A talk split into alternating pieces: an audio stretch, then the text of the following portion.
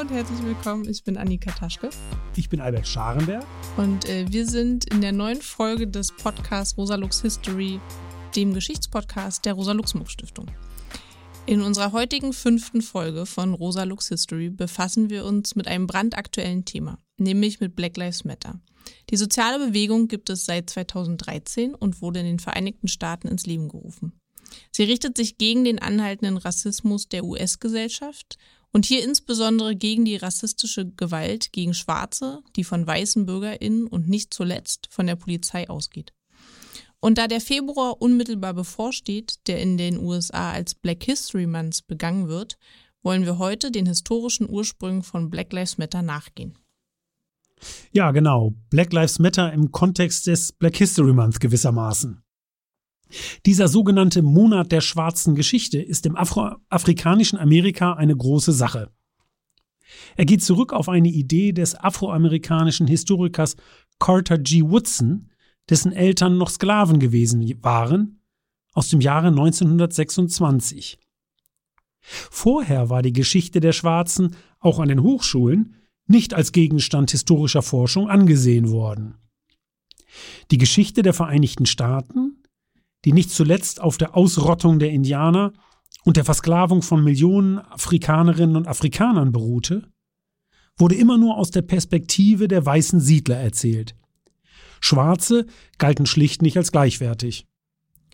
Mit dem Black History Month, der bis Anfang der 70er Jahre nur eine, wie es damals hieß, Negro History Week war, wollte Woodson den Afroamerikanerinnen und Afroamerikanern ein Verständnis der eigenen Geschichte vermitteln das der rassistischen, erniedrigenden Darstellung im offiziellen Lehrbetrieb an Schulen und Hochschulen widersprach. Denn hier wurden Schwarze nur in untergeordneten Jobs und marginal gesellschaftlichen Rollen dargestellt. Nicht als handelnde Subjekte, sondern als Objekte.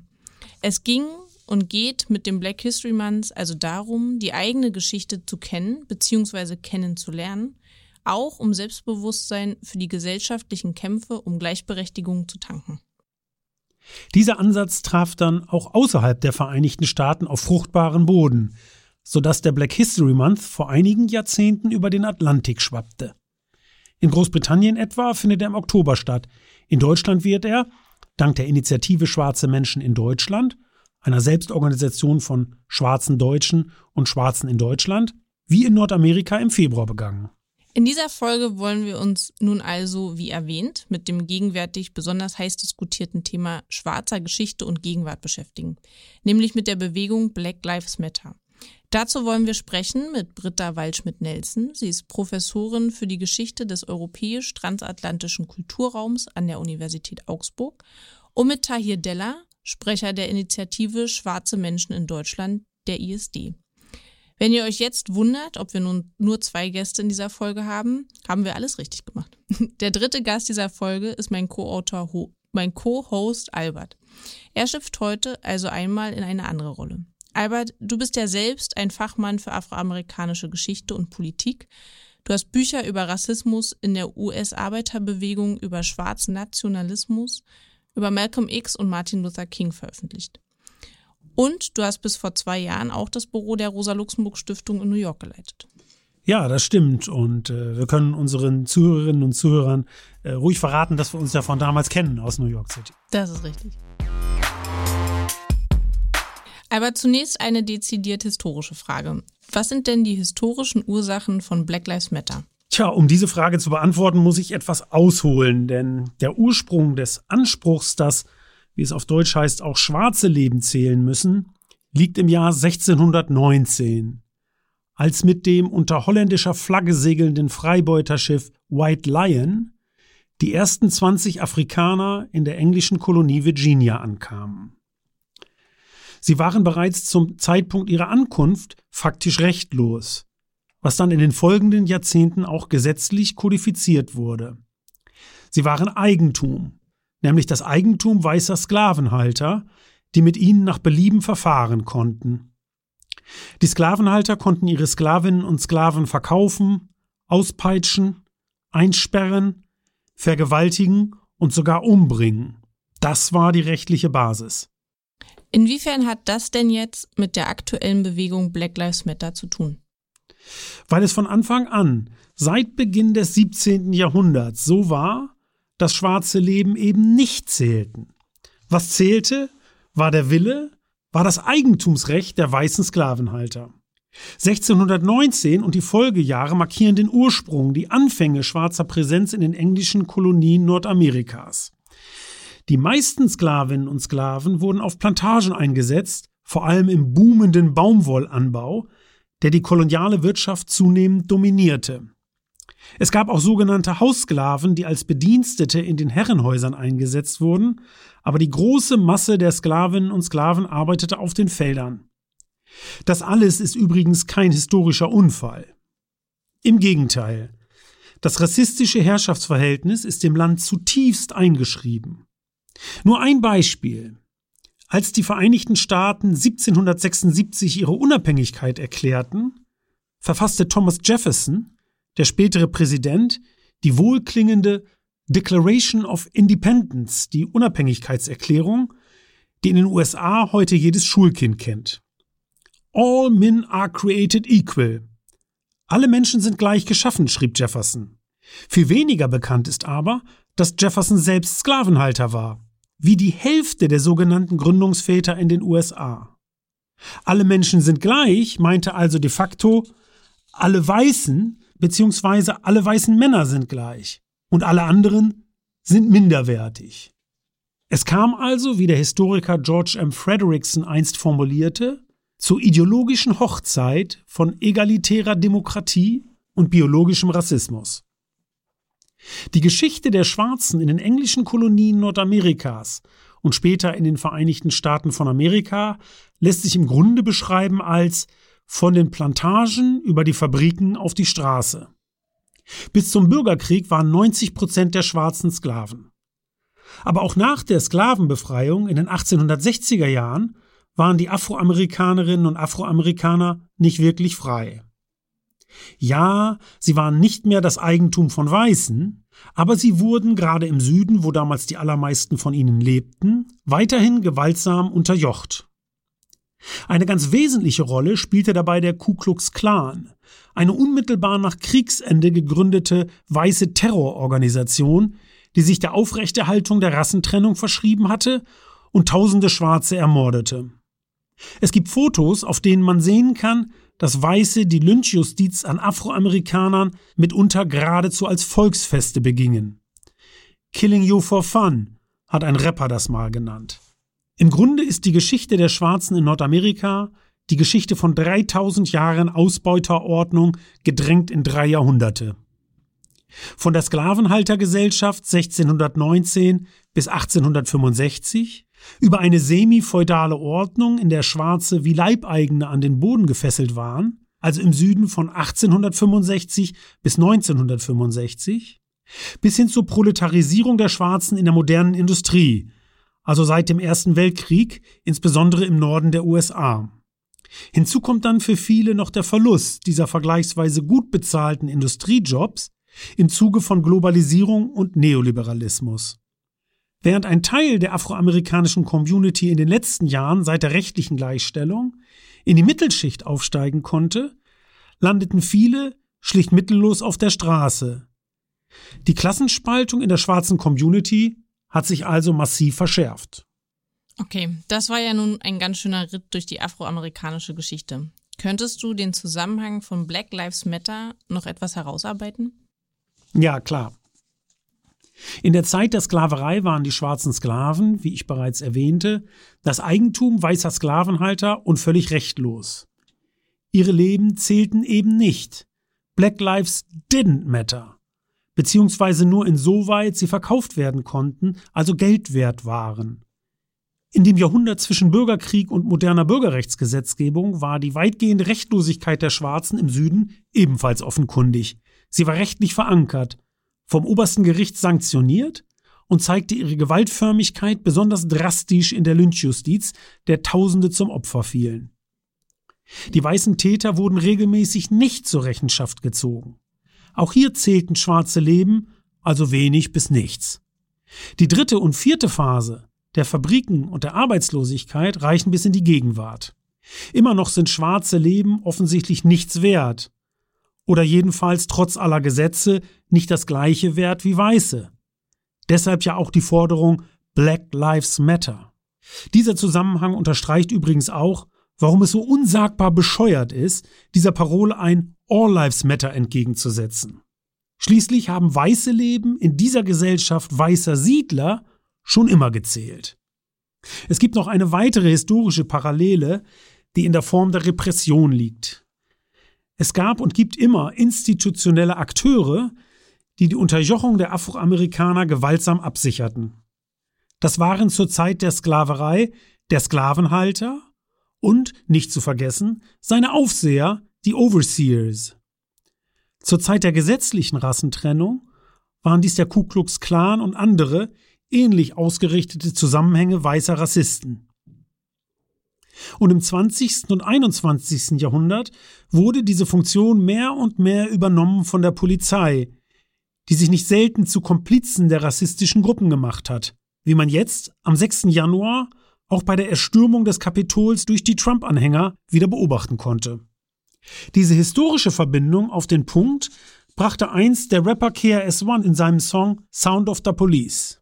Er spricht darin das Wort Overseer, also den Aufseher der Sklaven auf der Plantage, so schnell aus, dass es in den Begriff Officer, also den Polizisten, übergeht.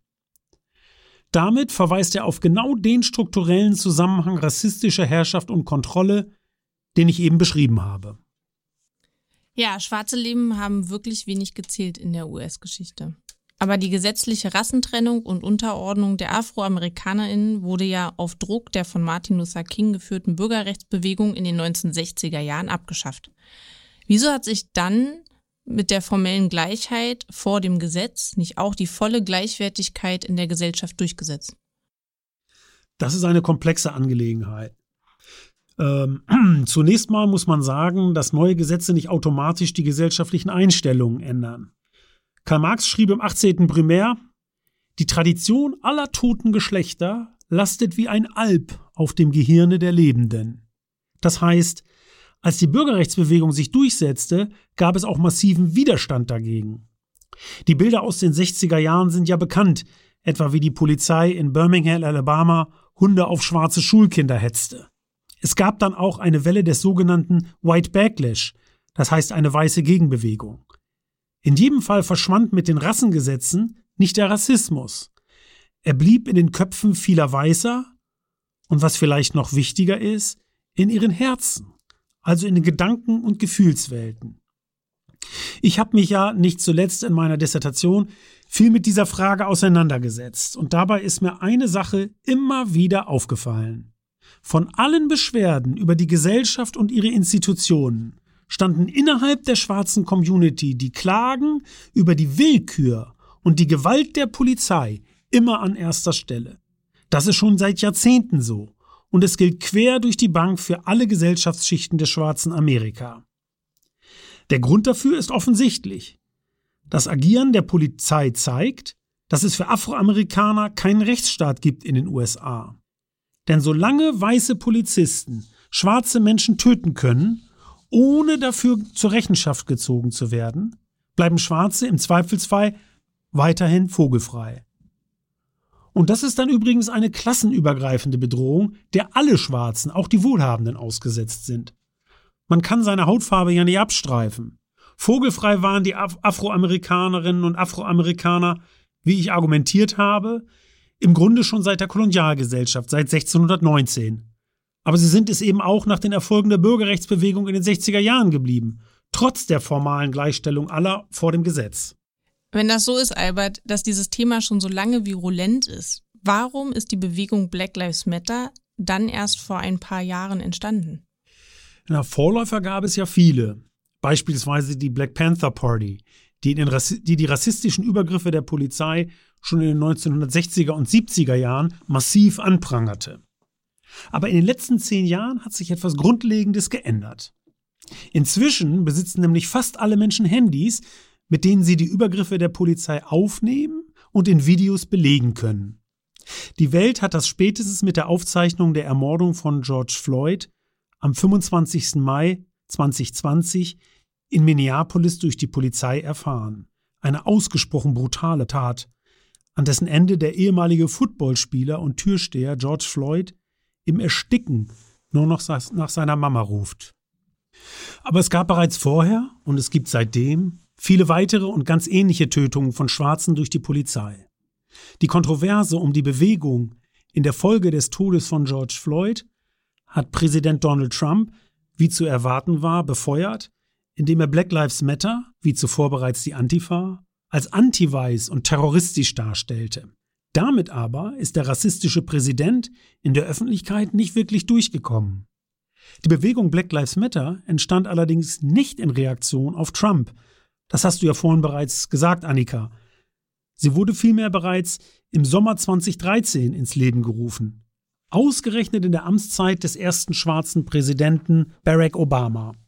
Anlass war der Freispruch von George Zimmerman, der anderthalb Jahre zuvor den unbewaffneten schwarzen Teenager Trayvon Martin in Florida erschossen hatte. Es geht der Bewegung also nicht nur um die Polizei, sondern allgemeiner um die rassistische Gewalt gegen Schwarze. Und da spielt die Polizei dann natürlich eine zentrale Rolle. Das wirklich Erschreckende ist nun, dass die Polizisten trotz der Filmaufnahmen in aller Regel immer noch nicht verurteilt werden. Wurde Donald Trump erwähnt, hat er hier nicht die Kontroverse mit einseitigen Schuldzuweisungen immer wieder zugespitzt, mit seiner permanenten Inschutznahme der weißen Täter gegenüber den schwarzen Opfern? Ich denke etwa an Jacob Blake, der im August letzten Jahres von Polizisten im Bundesstaat Wisconsin vor den Augen seiner Kinder niedergeschossen wurde und der dauerhaft querschnittsgelähmt bleiben wird. Als Trump dann am Ort des Geschehens auftauchte, traf er sich mit der Polizei. Das schwerschnittsgelähmte Opfer im Krankenhaus besuchte er nicht einmal. Ja, natürlich, Trump hat, wo er nur konnte, Öl ins Feuer gegossen. Seine erklärten Feindbilder waren Black Lives Matter, die Antifa und die Squad genannten linken Kongressabgeordneten um Alexandria Ocasio-Cortez. Er hat mit seinem Law and Order Wahlkampf auch sehr viele Menschen mobilisieren können, aber eben nicht genug, um die Wahl zu gewinnen. Umfragen haben zuletzt immer wieder gezeigt, dass eine Mehrheit, teilweise gar eine deutliche Mehrheit, Verständnis hat für die Black Lives Matter Proteste. Das war in den vergangenen Jahrzehnten eigentlich nie der Fall gewesen. Dies ist in der Tat bemerkenswert, denn allen Fortschritten zum Trotz hat sich die soziale Spaltung zwischen Weißen und Schwarzen in den vergangenen Jahrzehnten insgesamt kaum verringert. Ja, es gibt jetzt eine schwarze Mittel- und Oberschicht.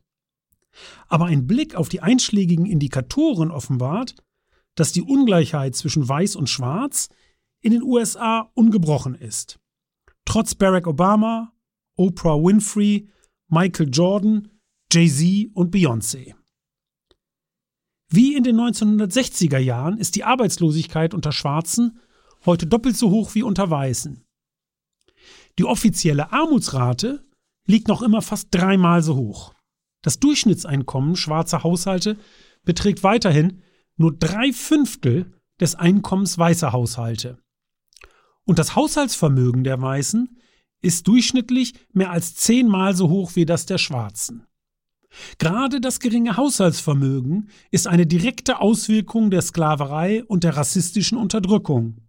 Schwarze verfügten schlicht nicht über die Mittel, bescheidene Vermögen anzuhäufen. Hinzu kommt, die gesetzliche Rassentrennung wurde aufgehoben, aber die informelle Rassentrennung in den Wohnvierteln und Schulen dauert an. Mit Blick auf die Inhaftierungsrate ist die Ungleichheit seit den 60er Jahren sogar noch mal gestiegen. Damals landeten schwarze Männer fünfmal so oft im Gefängnis wie weiße, heute mehr als sechsmal so oft. Gesellschaftlich betrachtet haben wir es heute mit zwei Trends zu tun. Zum einen mit dem Rassismus von unten, aus der Gesellschaft heraus, wie man ihn ähnlich vom weißen Widerstand gegen die Bürgerrechtsbewegung im Süden kennt. Aber dieser Rassismus von unten ist nicht auf Weiße im Süden beschränkt, es gibt ihn im ganzen Land. Und auch nicht nur in Form des Ku Klux Klan, sondern selbst in Organisationen wie den Gewerkschaften. 40 Prozent, das heißt zwei von fünf Gewerkschaftsmitgliedern, haben Trump gewählt. Unter weißen Gewerkschaftsmitgliedern dürfte der Anteil dementsprechend noch höher gelegen haben. Der andere Aspekt, den man in seiner Bedeutung nicht unterschätzen darf, ist die Handlungsfähigkeit und Handlungsmacht der Afroamerikanerinnen und Afroamerikaner. Denn erst die von Schwarzen geführten Proteste haben dazu geführt, dass das Thema der rassistischen Polizeigewalt nicht rasch wieder in der Versenkung verschwand, sondern in der Öffentlichkeit ausgetragen wurde. Diese Handlungsfähigkeit und Macht der Schwarzen ist ein entscheidender Faktor. Deshalb wurde den Afroamerikanern diese Handlungsmacht auch immer wieder abgesprochen bzw. gewaltsam abspenstig gemacht. Dabei haben die Schwarzen schon immer Widerstand geleistet gegen ihre Unterdrückung. Übrigens schon zur Zeit der Sklaverei. Auch deshalb macht es Sinn, im Black History Month an die Sklavenaufstände zu erinnern. An Ned Turner und all die anderen, die die amerikanische Historiographie so lange verschwiegen hat. An die Underground Railroad, die Schwarzen bei der Flucht aus der Sklaverei half. Oder auch an die Organisierung schwarzer Farmer, Arbeiter und Arbeitsloser zur Zeit der Rassentrennung, ebenso wie in der Gegenwart. Okay, ich nehme das jetzt mal als Schlusswort, Albert. Jedenfalls wissen wir jetzt um die historischen Wurzeln und Kontinuitäten von Black Lives Matter. Bevor wir ins Gespräch gehen, um mehr zu erfahren über die historischen Verbindungen, hören wir jetzt aber zwei Gedichte des afroamerikanischen Dichters Langston Hughes in der Übersetzung von Stefan Hermlin.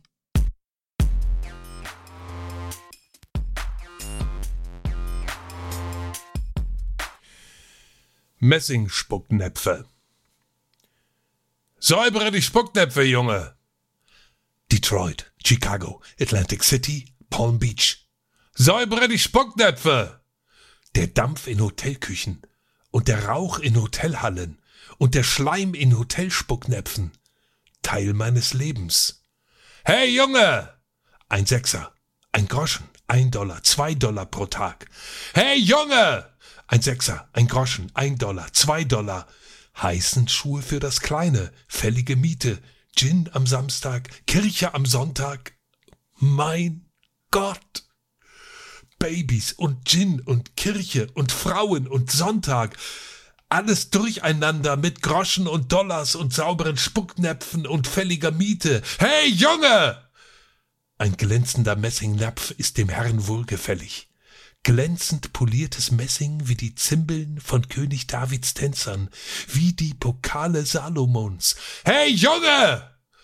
Ein sauberer Spucknapf auf dem Altar des Herrn, ein sauberer glänzender Spucknapf auf neu poliert. Zumindest kann ich ihm das darbieten. Hierher, Junge! Auch ich singe Amerika. Auch ich singe Amerika. Ich bin der dunklere Bruder. Sie schicken mich zum Essen in die Küche, wenn Besuch kommt. Aber ich lache und esse gut und werde stark. Morgen werde ich am Tisch sitzen, wenn Besuch kommt. Keiner wird es wagen, mir zu befehlen, ist in der Küche. Dann. Übrigens werden Sie sehen, wie schön ich bin. Und Sie werden sich schämen. Auch ich bin Amerika. Nun kommen wir zum Gespräch mit Britta Waldschmidt-Nelson, Professorin für die Geschichte des europäisch-transatlantischen Kulturraums an der Universität Augsburg und zugleich eine Expertin für afroamerikanische Geschichte. Sie ist uns jetzt telefonisch zugeschaltet. Herzlich willkommen, Britta. Hallo, Annika. Britta, du hast ja als Geschichtsprofessorin viel zu afroamerikanischer Geschichte geforscht und publiziert. Wir haben zuletzt hier vorhin über schwarze Agency, also die Handlungsmacht der Schwarzen, gesprochen. Bei allem Streben nach Black Unity, nach gemeinsamem Handeln, ist die schwarze Community sich aber natürlich nicht einig über den richtigen Weg zur Befreiung. Man kann grob drei Richtungen unterscheiden, würde ich sagen. Erstens die Konservativen in der Tradition von Booker T. Washington, heute repräsentiert durch Leute wie die frühere Außenministerin Condoleezza Rice oder den Richter am obersten Gerichtshof Clarence Thomas. Zweitens die Radikalreformer in der Tradition von Frederick Douglass und Martin Luther King. Und drittens die schwarzen Nationalisten in der Tradition von Marcus Garvey und Malcolm X. Die politisch Konservativen waren eigentlich immer eine vergleichsweise kleine Gruppe. Aber könntest du für uns kurz skizzieren, worin sich die politischen Strategien der beiden letztgenannten, also der Radikalreformer und der Nationalisten, unterscheiden? Mhm. Ja, das kann ich gerne tun. Ich würde vielleicht vorher noch kurz anmerken, dass diese Unterscheidung, die natürlich an sich auch logisch und richtig ist, aber auch ihre Brüche hat. Und das ist eben auch das Besondere in der Black Community, dass man viele äh, da der verschiedenen Gruppen nicht so gut in eine Schublade schieben kann. Und was man auch noch sehen muss, ist, dass es in der Grundtendenz in der Black Community, also jedenfalls lange, lange Zeit, fast bis heute würde ich sagen, äh, einen Social Conservatism gibt, der dadurch halt auch geprägt ist, dass die Black Church, also die schwarzen vor allem die Black Baptist Church, ganz lange Zeit wirklich ein Träger der schwarzen Freiheitsbewegung waren und dass also auch bis Ende der 60er Jahre im Grunde alle schwarzen Führungspersönlichkeiten oder fast alle, inklusive natürlich Martin Luther King, aus dieser schwarzen Kirche kamen und die darum bei den Themen zum Beispiel eben was Abtreibung angeht, äh, was Sozialverhalten angeht, die da durchaus eher konservativ gestrickt sind obwohl sie dann aber in Bezug auf zum Beispiel schwarze Gleichberechtigung, ja, und äh, Sozialpolitik und so auch wiederum sehr fortschrittliche Positionen vertreten können. Also deshalb wollte ich nur noch darauf hinweisen, es ist nicht so ganz einfach, die Leute da klar zu unterscheiden. Und, aber du hast ja gefragt nach den ähm, politischen Strategien. Und da könnte man eigentlich, finde ich, als erstes als Hauptunterschied nennen, dass die Gruppen, äh, die du jetzt genannt hast, also Leute eben wie Frederick Douglass, Martin Luther King, Jesse Jackson und auch die meisten anderen heutigen äh, gewählten Politiker, Schwarze, eine Politik der Integration und der Gleichberechtigung unterstützen. Und da ist eben dieses Wort Integrationism ganz wichtig, denn sie wollen Teil der amerikanischen Gesellschaft sein und Teil des politischen Systems und verlangen natürlich völlig zu Recht auch einen gleichberechtigten Zugang zu diesen politischen Entscheidungsprozessen. Wohingegen eben diese schwarzen Nationalisten, gerade eben zum Beispiel die Nation of Islam, ja eigentlich eigentlich davon ausgehen, dass äh, alle Weißen sowieso böse sind, äh, bis ins Mark. Ja, das ist ja auch theologisch begründet bei denen. Früher war ja das große Ziel, also auch bei Markus Gabi schon und auch der NOI, dann am besten zurück nach Afrika zu gehen, äh, in, die, in die Heimat aller Schwarzen oder ansonsten aber zumindest in Amerika selber sich eigene Bereiche zu schaffen, die vollkommen separat sind von den Weißen. Also schwarze Schulen, schwarze Geschäfte, äh, alles eigen machen und weg davon. Und das sind praktisch die beiden zentralen Unterschiede, dass die einen eine Integration in das amerikanische System auch meistens mit friedlichen Mitteln anstreben, dabei aber Gleichberechtigung fordern und die anderen im Grunde eigentlich äh, lieber weg wollen von den Weißen und ein separates System aufbauen möchten. Wie gestaltet sich denn dieser Unterschied mit Blick auf Black Lives Matter? Inwiefern unterscheiden sich da Sichtweisen und Perspektiven der Gesellschaftsveränderung? Kooperieren die Strömungen in dieser Sache miteinander? Ähm, also ich würde sagen, dass äh, grundsätzlich das Black Lives Matter Movement eher ein Movement ist, was äh, in der Tradition der Integration steht. Denn äh, es ist zwar natürlich von Schwarzen gegründet worden, übrigens von äh, drei schwarzen Feministinnen, das ist auch noch ein wichtiger Punkt, auf den kommen wir glaube ich vielleicht gleich ja auch nochmal zurück. Ähm, aber es ist so, dass Black Lives Matter von Anfang an auch viel Unterstützung von Weißen hatte. Und das ist auch ganz wichtig, denn das war eine Sache, die Martin Luther King ja auch schon erkannt hat.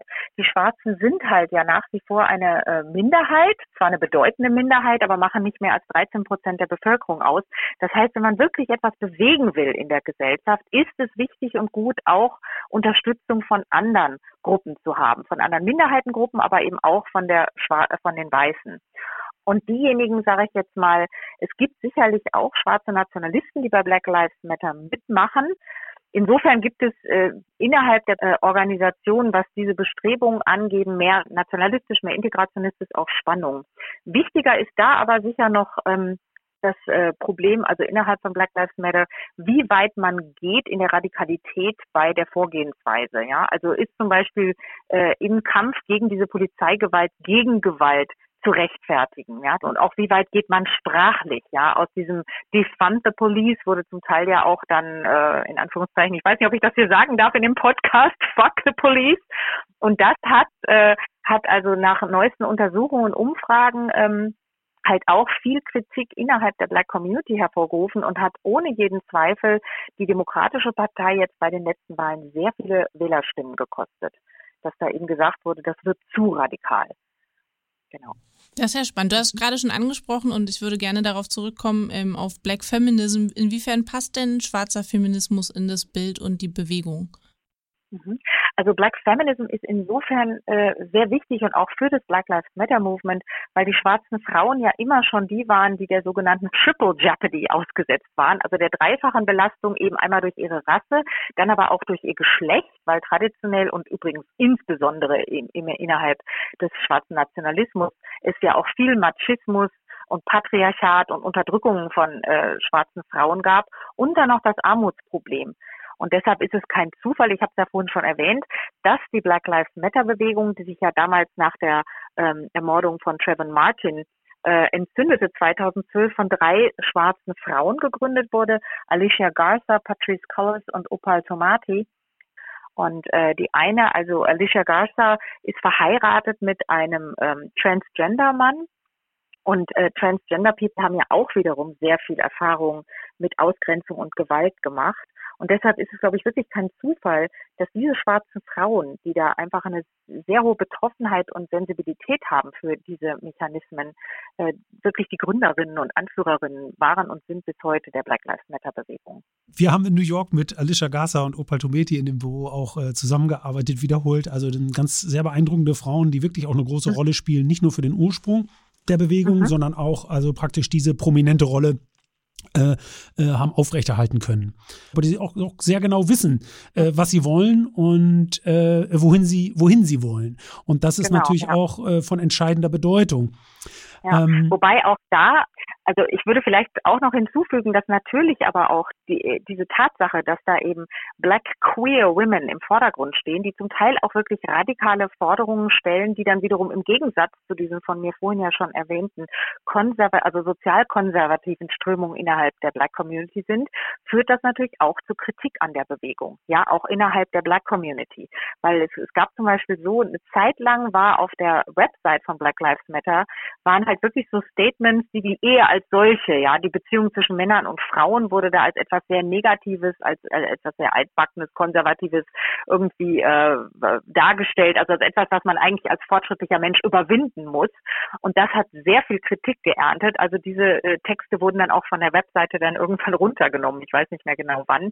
Aber für, für manche, also für so, sage ich jetzt mal, gerade Schwarze im Süden, die sehr noch verwurzelt sind in den Traditionen der Kirche, also jemand wie jetzt zum Beispiel auch der Reverend Warnock, Raphael Warnock, der als erster schwarzer Demokrat aus den Südstaaten überhaupt je in den Senat gewählt wurde, was ich ganz großartig finde, und auch als erster schwarzer Senator von, von Georgia natürlich, äh, ich könnte mir vorstellen, dass jemand wie er, der als Pfarrer ja in der Ebenezer Church tätig ist, in der gleichen Kirche übrigens wie Martin Luther King, ähm, dass der nicht allen Forderungen da zustimmen würde, die von den Black Lives Matter Gründerinnen kommen. Aber eben natürlich haben sie den gemeinsamen Nenner für schwarze Gleichberechtigung und gegen Polizeigewalt. Das hat man auch an verschiedenen Auseinandersetzungen dann gesehen. Bill Cosbys Fall zum Beispiel, wo dann auch aus ja. der Black Community tatsächlich es Leute gibt, die den verteidigen wollen und äh, auch Alicia äh, und die anderen dann massiv da reingegangen sind und äh, auch bei diversen Rappern, die da komplett über die Stränge schlagen und so weiter, diese Auseinandersetzung wirklich äh, tobt, ja. Ähm, Britta, eine andere Frage habe ich noch, die ja. sich ein bisschen bezieht darauf, dass du ja auch viel arbeitest zur Bedeutung transatlantischer Verbindungen. Und Annika mhm. hat ja schon erwähnt, dass dein Lehrstuhl in Augsburg auch für die Geschichte des europäisch-transatlantischen Kulturraums ist. Mhm. Und äh, äh, Paul Gilroy sprach ja diesbezüglich von einem Black Atlantic, also von einem schwarzen Atlantik, um zu zeigen, dass eben auch für Schwarze diese Verbindungen über den Atlantik äh, bestanden. Äh, wie mhm. sieht denn diese Verbindung aus mit Blick aufs, auf Black Lives Matter? Wie wurde die europäische Bewegung aus den Vereinigten Staaten beeinflusst und geprägt? Mhm. Also ich würde sagen, dass das schon sehr, sehr wichtig war, auf verschiedenen Ebenen. Also zum einen, wenn ich vielleicht damit anfange, weil das vielleicht das, das Kleinere ist, aber das, was vielen Leuten gar nicht so klar ist, hat eben Martin Luther King und die schwarze Bürgerrechtsbewegung auch andere Freiheitsbewegungen, nicht unbedingt nur schwarze, äh, in Europa beeinflusst. Und als ein Beispiel würde ich da nennen die Bürgerrechtsbewegung der DDR Ja, das war ja wirklich so. King hat ja auch Kirchen in der DDR in seinem Berlin-Besuch 64 besucht und hat da den Bürgerrechtern Mut zugesprochen.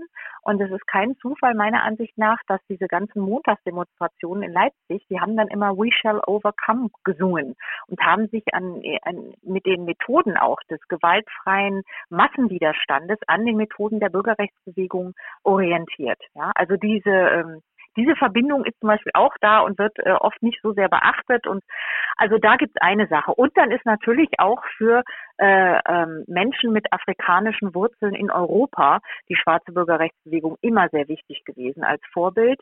Äh, es haben sich ja dann jetzt, wenn man wieder nach Deutschland schaut, verschiedene Bewegungen, zum Beispiel die Initiative Schwarzer Deutscher. Heute ist Initiative für schwarze Menschen in Deutschland, aber die Abkürzung ist immer noch ISD und auch äh, äh, Afreda, also so Initiativen von schwarzen Frauen in Deutschland. Da haben sich verschiedene Organisationen gegründet, schon in den 80er Jahren, die bis heute auch sehr wichtig und einflussreich sind. Dann ist auch ganz wichtig der Einfluss von schwarzer Literatur. Ja, also äh, ähm, äh, Audre Lorde und andere, äh, vor allem auch schwarze Frauen wieder, haben mit ihrer Literatur sehr großen Einfluss, glaube ich, auf die verschiedenen schwarzen Bewegungen in Europa gehabt. Und äh, auch wenn man jetzt in die neuere Zeit denkt, äh, also es gab ja auch viele Umbenennungen inzwischen von Straßen und Plätzen, wo eben ehemalige Kolonialistennamen getilgt wurden und durch die Namen von äh, äh, Schwarzen ersetzt wurden, so auch analog wieder zu der Diskussion um den Sturz von ähm, Denkmälern der Konföderierten in den USA. Also auch da kann man wieder klar eine Verbindung sehen. Und wenn man sich auch anschaut, wie viel Unterstützung also die Black Lives Matter Proteste nach der eben äh, Ermordung von George Floyd im Mai hier in, in Deutschland oder überhaupt in Europa hatten. Ich selbst war auf einer Demo damals im Mai hier am Königsplatz in Augsburg äh, und trotz Corona waren da 20.000 Leute. Und das waren zu 90 Prozent natürlich Weiße, die aber da wirklich standen und diese Proteste unterstützt haben und gesagt, wir müssen gegen nicht nur Polizeigewalt, wir müssen auch gegen den Alltagsrassismus in Deutschland ankämpfen. Und ich fand das also sehr äh, hoffnungsgebend und positiv, dass da auch so viel Solidarität war und äh, die Bereitschaft der Menschen dafür auf die Straße zu gehen. Und da ist, glaube ich, einfach ein ganz intensiver und auch wichtiger transatlantischer Austausch äh, zwischen Black Lives Matter in den USA äh, und, äh, und den Bestrebungen eben gegen Rassismus in Europa und auch in Deutschland äh, zu beobachten. Ja, auf jeden Fall. Und äh, die Umbenennung und diese ganze Frage, die du angesprochen hast, da haben wir uns auch in der allerersten Folge unseres Podcasts schon mit auseinandergesetzt, als es um den deutschen Kolonialismus ging. Da spielt das natürlich eine große Rolle, diese ganze koloniale Erinnerung und damit auch die ja. rassistischen Kontinuitäten. Ja, ja, und das ist zum Beispiel ein Punkt, da möchte ich noch mal kurz vielleicht auch als Historikerin sagen, dass ich das ganz erschreckend finde, dass im Schulunterricht in Deutschland die Geschichte des deutschen Kolonialismus ja überhaupt nicht aufgearbeitet wird. Ja, davon hat man, hat man zu meiner Zeit nichts gehört und hört man, glaube ich, auch immer noch nicht. Und das wäre dringend nötig. Ich bin auch angesprochen worden auf die erste Folge, dass äh, viele Leute das nicht wussten. Auch im, also ich bin nun sehr jung, aber in meiner Generation haben ganz viele gesagt, dass sie das irgendwie erst entweder nur aus strategischen Gründen mal im Geschichtsunterricht gehört haben, aber ansonsten gar nicht und die Folge durchaus dazu geführt hat, ein bisschen was ins Bewusstsein zu kriegen im Gegensatz zu Schulunterricht und anderen ja. Formen von Bildung. Ja, ja. Vielen Dank, dass du hier äh, uns mit uns mitgemacht hast. Herzlich gerne. Dann, lieber Albert, lieber Annika, danke ich euch für das Gespräch und wünsche noch einen wunderschönen Tag. Dir auch. Vielen, vielen Dank. Dir auch. Tschüss. Jo, danke. Tschüss.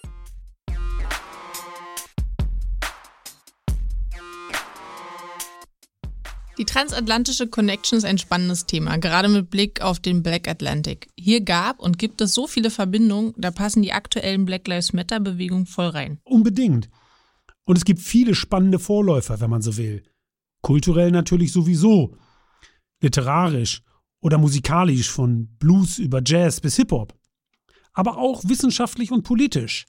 Vom großen Soziologen W.E.B. Du Bois der in den 1890er Jahren an der Berliner Friedrich-Wilhelm-Universität, der heutigen Humboldt-Uni, studierte, bis hin zur schwarzen Dichterin und Feministin Audre Lorde, die ganz wesentlich beteiligt war an den Anfängen der Selbstorganisation schwarzer Deutscher in den 1980er Jahren. Die Selbstorganisierung war ein entscheidender Schritt, um die Fremdzuschreibung abzustreifen und sich selbst zu identifizieren und zu benennen, Kontrolle über das eigene Leben zu erlangen. Aus diesem Prozess stammt auch die Selbstbezeichnung Afrodeutsch. Denn die strukturelle Benachteiligung schwarzer Menschen besteht keineswegs nur in den Vereinigten Staaten oder im Ausland, sondern sehr wohl auch in Deutschland selbst. Dazu hören wir jetzt ein Gedicht von Mai Aim mit dem Titel Blues in Schwarz-Weiß, das sie anlässlich der deutschen Einheit 1990 geschrieben hat. Blues in Schwarz-Weiß. Während noch immer und schon wieder die einen verteilt und vertrieben und zerstückelt werden, die einen, die immer die anderen sind und waren und bleiben sollen, erklären sich noch immer und schon wieder die eigentlich anderen zu den einzig wahren, erklären uns noch immer und schon wieder die eigentlich anderen den Krieg. Es ist ein Blues in Schwarz-Weiß. Ein Drittel der Welt zertanzt die anderen zwei Drittel. Sie feiern in Weiß, wir trauern in Schwarz. Es ist ein Blues in Schwarz-Weiß. Es ist ein Blues. Das wiedervereinigte Deutschland feiert sich wieder 1990. Ohne Immigrantinnen, Flüchtlinge, jüdische und schwarze Menschen. Es feiert im intimen Kreis. Es feiert in Weiß. Doch es ist ein Blues in Schwarz-Weiß. Es ist ein Blues. Das vereinigte Deutschland, das vereinigte Europa, die Vereinigten Staaten feiern 1992 500 Jahre Kolumbustag, 500 Jahre Vertreibung, Versklavung und Völkermord. In den Amerikas und in Asien und in Afrika. Ein Drittel der Welt vereinigt sich gegen die anderen zwei Drittel. Im Rhythmus von Rassismus, Sexismus und Antisemitismus wollen sie uns isolieren, unsere Geschichte ausradieren oder bis zur Unkenntlichkeit mystifizieren. Es ist ein Blues in Schwarz-Weiß. Es ist ein Blues. Doch wir wissen Bescheid, wir wissen Bescheid. Ein Drittel der Menschheit feiert in Weiß. Zwei Drittel der Menschheit macht nicht mit.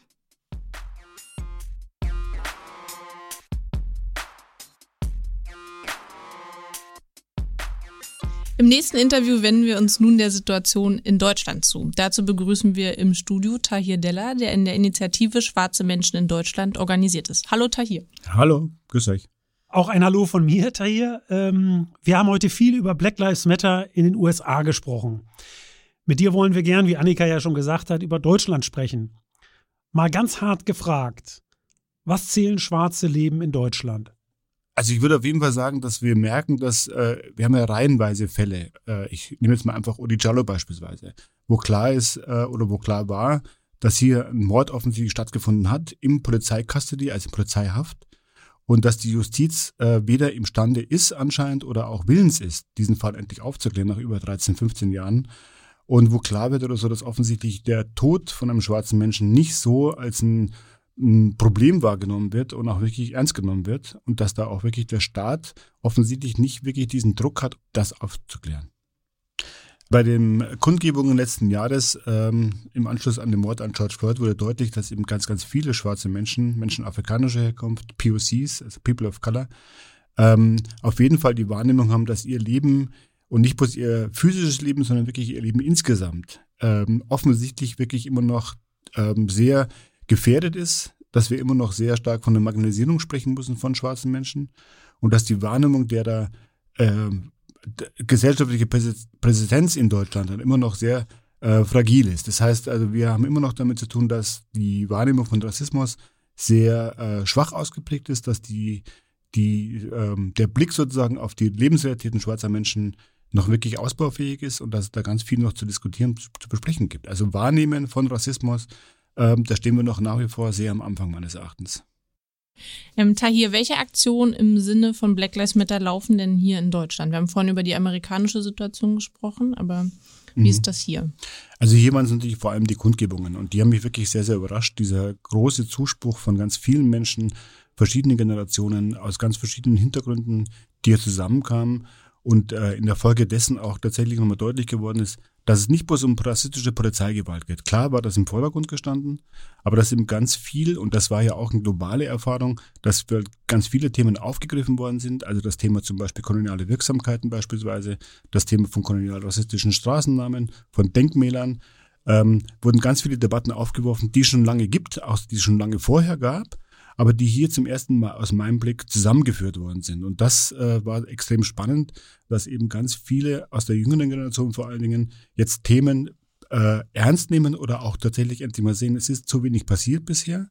Und da fand ich vor allem spannend, dass es ähm, eine ähnliche äh, Zusammensetzung war wie bei den Klimaprotesten, wo klar geworden ist, hier werden Themen wie zum Beispiel Migration und Flucht, die Klimadebatte, Rassismus, Wirksamkeiten von der kolonialen Vergangenheit, dass die hier tatsächlich gemeinsam aufgegriffen worden sind. Und das kann man, konnte man sehen an den Bannern, an den Schildern, die mitgetragen worden sind, aber auch in den Formaten, die eben dann in der Folge dessen stattgefunden haben. Also es gab zahlreiche NGOs, die sich gegründet haben.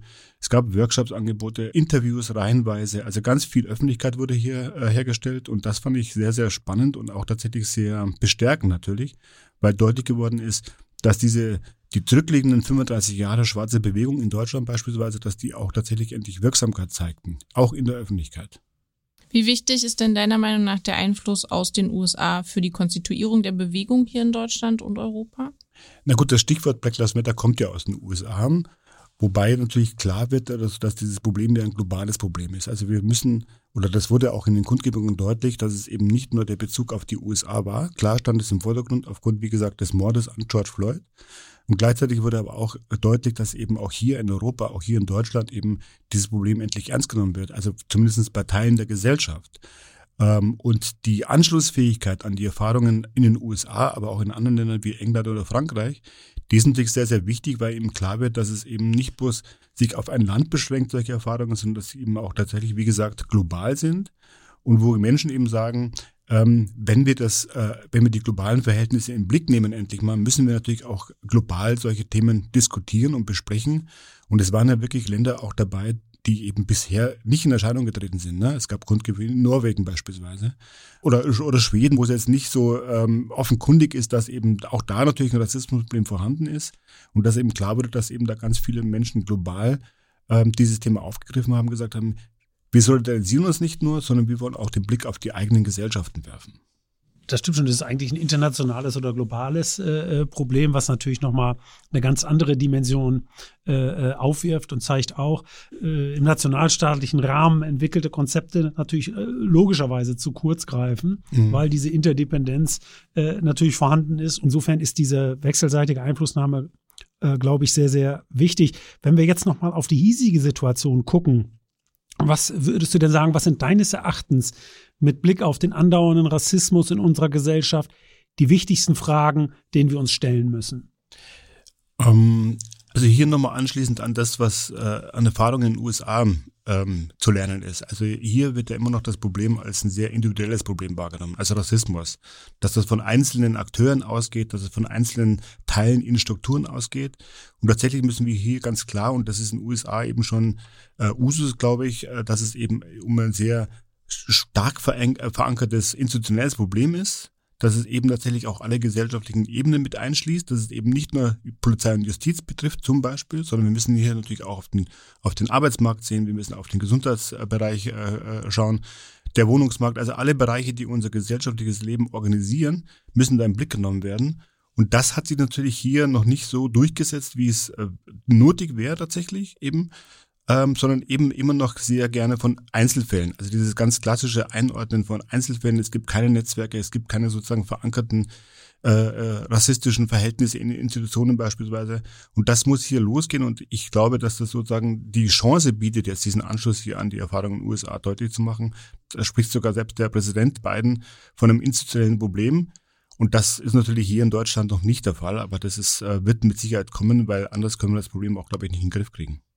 Vielleicht eine etwas kompliziertere politische Frage. Was sind denn, würdest du sagen, so die Anknüpfungspunkte? Äh, manche sagen äh, beispielsweise äh, Racial Profiling ist ein Thema, äh, das eine besondere Bedeutung hat, weil da viel dran sichtbar wird. Also das Racial Profiling meint ja, dass, dass die Polizei auf schwarze Menschen viel genauer guckt und die ständig kontrolliert. Die gucken in einen Zug, der über die Grenze kommt äh, wo Schengen gilt. Dann müssen sie niemanden kontrollieren und gehen durch den Zug durch, aber bei den Schwarzen halten sie an und kontrollieren. Habe ich übrigens auch mal erlebt. Wäre das so ein Thema oder was würdest du denken, sind äh, so Ausgangsthemen, von denen aus man dieses äh, Thema stärker entfalten kann? Also wir suchen in der politischen Arbeit, das immer beispielhaft deutlich zu machen, dass es eben, wie gesagt, um ein strukturelles Problem geht. Und diese Polizeikontrollen, die du jetzt angesprochen hast, sind natürlich ein Marker dafür oder ein Beispiel dafür, wie eben wie stark eben dieses rassistische Bild von schwarzen Menschen hier eingeschrieben ist. Das kommt nicht von ungefähr, das hat eine ganz lange Tradition und hier wird deutlich, dass eben nicht der, die Intention ausschlaggebend ist. Denn die Polizistinnen sagen ja immer wieder in Gesprächen, dass sie jetzt äh, eigentlich der Meinung sind, sie als Polizei arbeiten auf dem Boden des Grundgesetzes und trotzdem wird es eben tatsächlich nicht wirklich adressiert. Das heißt, problematisiert, dass eben Rassismus auch dann stattfinden kann, wenn keine Intention dahinter ist, wenn Leuten das sozusagen nicht bewusst ist, dass wenn ich gezielt Leute kontrolliere, nur aufgrund von phänotypischen Merkmalen beispielsweise, dass das eben schon rassistisch ist äh, in der Wirkung für schwarze Menschen und dass eben klar wird oder so, dass es nicht darum geht, jetzt äh, allen Menschen in diesen Strukturen und da nochmal nicht nur Polizei und Justiz deutlich zu machen, es geht nicht darum, allen Menschen hier nachzuweisen, dass sie bewusst rassistisch handeln wollen, sondern dass die Wirksamkeiten oder die Wirkungen, die in diesen Handeln stecken, eben rassistisch sind für die Betroffenen. Und diese Debatte brauchen wir. Dann sind wir erst, glaube ich, in der Lage, auch relativ frei zu sprechen oder so, wie wir diese Bilder, diese rassistischen Bilder abbauen können, die eben dann zu rassistischer Ausgrenzung führen. Wir merken ja gerade vor dem Hintergrund der äh, andauernden äh, Pandemie, dass natürlich hier auch wieder marginalisierte Gruppen die ersten sind oder diejenigen sind, die vornehmlich davon betroffen sind, in jederlei Hinsicht. Das heißt, der Zugang zum Gesundheitswesen zum Beispiel muss aus unserer Sicht viel stärker noch adressiert werden. Und äh, das wahrzunehmen, ist natürlich der Auftrag der ISD, aber eben auch anderer NGOs, klarzumachen, wir brauchen diese umfänglichen Strukturdebatten, inwieweit ist unsere Gesellschaft aufgestellt, wirklich auch ähm, gerecht zu funktionieren für alle in der Gesellschaft und nicht bloß diejenigen sozusagen, die ohnehin immer im Blick stehen, nämlich zum Beispiel in Anführungszeichen StaatsbürgerInnen, äh, wo ja diese Strukturen relativ leicht zugänglich sind, aber eben auch Gruppen, die eben nicht so als Teil der Gesellschaft wahrgenommen werden. Also da gibt es noch eine ganze Menge zu tun. Ähm, und wir sind schon auch der Auffassung, dass es nicht bloß die Frage der, also nicht bloß eine Aufgabe der Zivilgesellschaft ist, sondern vor allem natürlich auch der staatlichen Strukturen, das endlich ernst zu nehmen. Und das versuchen wir jetzt in Lobbyarbeit mit Abgeordneten beispielsweise in die Parlamente reinzutragen, weil da werden ja sozusagen gesetzliche Rahmenbedingungen geschaffen. Ähm, wir brauchen das natürlich aber auch auf der Straße, ganz im, im wahrsten Sinne des Wortes, um deutlich zu machen, es ist ein sehr äh, äh, dringendes Problem und wird meines Erachtens zu viel zu wenig ernst genommen. Das heißt, so ein städtischer Ausweis wie in Zürich gerade eingeführt, würde vielleicht durchaus so ein Zugang zu Gesundheitssystemen nicht die Frage nach Herkunft und Aufenthaltsstatus wahrscheinlich ein Stück weit vereinfachen, zumindest aus Angstperspektive der Betroffenen. Mhm. Zum Beispiel. Oder einfach um ein Problembewusstsein zu schaffen, dass eben gerade Ärztinnen zum Beispiel sehr viel mehr Möglichkeiten hätten, auch natürlich gerade illegalisierte Menschen zum Beispiel zu behandeln. Also deutlich zu machen, es ist eine Aufgabe für die gesamte Gesellschaft, eben nicht bloß für die NGOs, die sich ohnehin schon seit Jahrzehnten damit beschäftigen. Ich habe noch eine letzte Frage, die so ein bisschen anknüpft an das, wie wir heute eingestiegen sind, denn wir haben ja im Februar auch den Black History Month. Und äh, ich kann mich da noch dran erinnern, dass schon vor 30 Jahren die ISD, die Initiative Schwarze Menschen in Deutschland, die den Black History Month auch in Deutschland ausgerichtet und zu etablieren versucht hat. Und was mich natürlich jetzt interessieren würde, ist, habt ihr da Sachen geplant jetzt für den Februar äh, von eurer Seite, die also den Black History Month auch entsprechend äh, begehen sollen? Mhm. Also es gibt ein paar Sachen, die in Berlin laufen, aber auch in Frankfurt und Hamburg. In ähm, Berlin beispielsweise planen wir eine Posteraktion mit dem Titel äh, Black Faces in White Spaces ähm, wo wir deutlich machen wollen, wo finden wir eigentlich schwarze Menschen, was macht eigentlich das Leben schwarzer Menschen aus tatsächlich, in welchen Bereichen sind wir tätig. Das soll eine berlinweite Aktion werden, wo wir Plakate aufhängen wollen mit äh, Porträts von schwarzen Menschen, mit äh, äh, kurzen Statements von den Menschen drunter.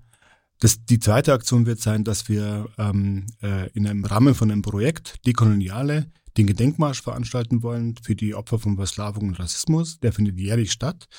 Eine Kernforderung dieses Gedenkmarsches ist, einen zentralen Gedenk- und Lernort zu schaffen für die Opfer von schwarzen, äh, von Kolonismus und Rassismus. Äh, auch schon eine lange, lange Forderung. Und du hast angesprochen, dass wir vor 30 Jahren den Black History Month veranstaltet haben. Da war es eben nicht bloß die ISD und die Idee war eben im Bündnis mit anderen NGOs, Initiativen deutlich zu machen, nicht bloß die Präsenz schwarzer Menschen abzubilden, sondern auch tatsächlich die Beiträge von schwarzen Menschen. Das heißt, im kulturellen Bereich, im politischen Bereich, im sozialen Bereich abzubilden oder so. Wo sind wir aktiv? Wo sind wir zu finden? Welche Anliegen, welche Forderungen haben wir? Und das, wie gesagt, in Berlin äh, schwächelt es so ein bisschen. In Frankfurt und, und Hamburg äh, gibt es umfangreiche Programme, auch im Internet zu finden und äh, macht eben deutlich, dass eben dieser Bedarf bei schwarzen Menschen immer noch sehr stark ist, deutlich zu machen, wir sind Teil der Gesellschaft, wir haben hier äh, Beiträge zu liefern, wir haben hier Forderungen auf den Tisch zu legen und ähm, bin da eigentlich ganz zuversichtlich, dass diese Angebote auch mehr und mehr wahrgenommen werden. Genau. Ja, und damit sind wir, glaube ich, ganz organisch daran angelangt, dass sich die weißen Menschen in dieser Gesellschaft stärker mit mhm. Rassismus befassen müssen. Das ist der eigentliche Punkt.